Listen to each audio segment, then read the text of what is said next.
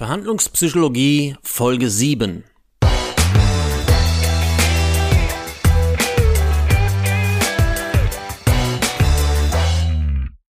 Hallo und herzlich willkommen zum Podcast Verhandlungspsychologie Menschen beeinflussen und Menschen überzeugen. Heute möchte ich dir von dem Ankereffekt erzählen oder von der Ankermethode. Das ist eine beliebte Technik, die bei Verhandlungen sehr oft eingesetzt werden. Im B2C-Bereich, aber auch im B2B-Bereich. Was heißt das Anker? Es geht hier weniger um Segeln oder um Boote, sondern es geht um Preise. Denn wir sprechen hier von einem sogenannten Preisanker. Das heißt, das ist ein Referenzangebot. Wenn ich einen, einen, einen Preis nenne in der Verhandlung, dann ist das mein Referenzpunkt, also mein Anker. Es gibt so ein paar Sachen, die man beachten muss beim, beim Anker. Und zwar einmal funktioniert ein Anker in beide Richtungen, zu, für hohe und für niedrige Preise. Zum Beispiel, wenn ich ein Auto verkaufen möchte, dann nenne, dann nenne ich meinen Referenzpreis, also mein Anker, sage, okay, das Auto soll kosten 12.000 Euro. Somit habe ich meine Referenz, sprich meinen Preisanker gesetzt. Genauso kann ich das auch andersrum machen, wenn ich sage, okay, ich würde maximal für das Auto ähm, 8000 Euro bezahlen. Auch da habe ich wiederum einen Anker gesetzt, aber praktisch einen niedrigen Anker, weil ich nicht so viel bezahlen will. Auch dann wird sich wieder alles um diese, erstmal um diese 8000 Euro drehen. Wichtig dabei ist, wenn du diesen Preisanker setzt, dann wird das als Referenz wahrgenommen. Ob der andere will oder nicht, das ist egal.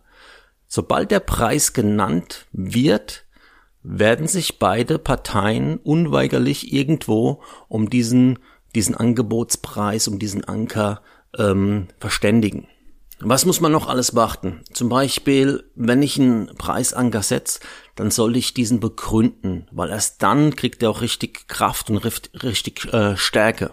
Ja, wenn ich, kann ich nicht nur sagen, ich hätte gern 12.000 Euro für das Auto, sondern ich muss sagen, ich hätte gern 12.000 äh, Euro für dieses Auto, weil der hat noch TÜV, der hat noch ein Jahr Garantie, der hat, der hat, der hat. Ja, also wenn ich das direkt begründen kann, wirkt dieser Referenzpreis natürlich umso stärker und auch umso plausibler. Ja, einfach nur einen Preis zu nennen, sagen hier, das ist mein Angebot, das ist immer ein bisschen schwach. Deshalb auf jeden Fall gute Gründe mit dem Preis nennen.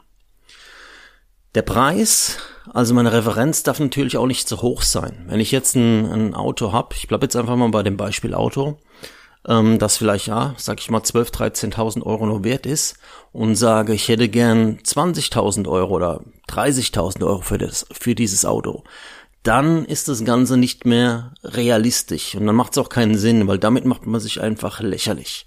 Das sollte man auf keinen auf keinen Fall tun. Also ein Anker muss immer realistisch sein und er soll begründet sein. Dann funktioniert das auch wirklich gut in der Verhandlung. Wer sollte den Anker auswerfen auf dem Boot? Das ist oft eine Frage, die, die ich gestellt bekomme. Generell ähm, funktioniert beides. Aber was man auf keinen Fall machen sollte, wenn ich zum Beispiel etwas zum Kauf anbiete, dass ich zum Beispiel sagen würde, was bieten Sie mir denn dafür? Das sollte ich unterlassen.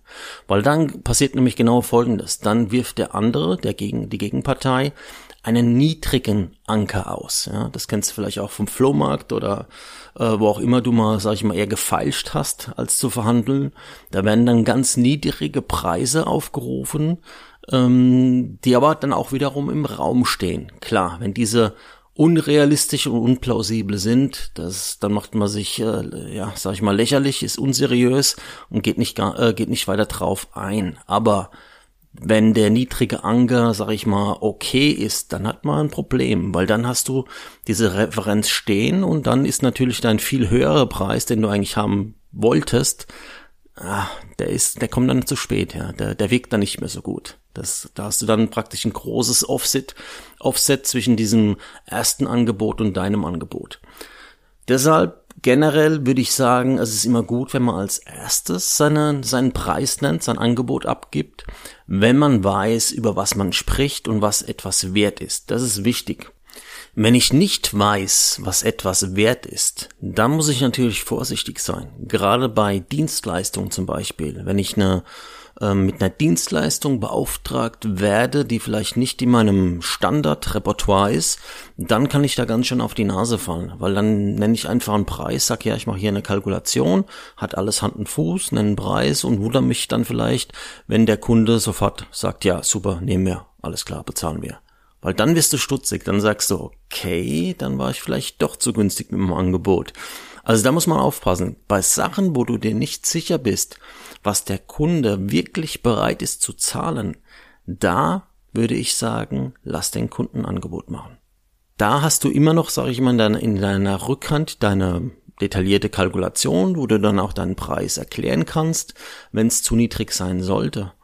Aber wenn du die Chance hast, dass du viel, viel mehr geboten bekommst für eine Dienstleistung, dann solltest du es natürlich auch tun. Deshalb, also für Sachen, wo du dir nicht wirklich sicher bist, was sie wert sind, lass den anderen, lass deinen Gegenpart das Angebot zuerst machen. Ja, das war's auch schon alles, was zu sagen gibt zu dem Preisanker.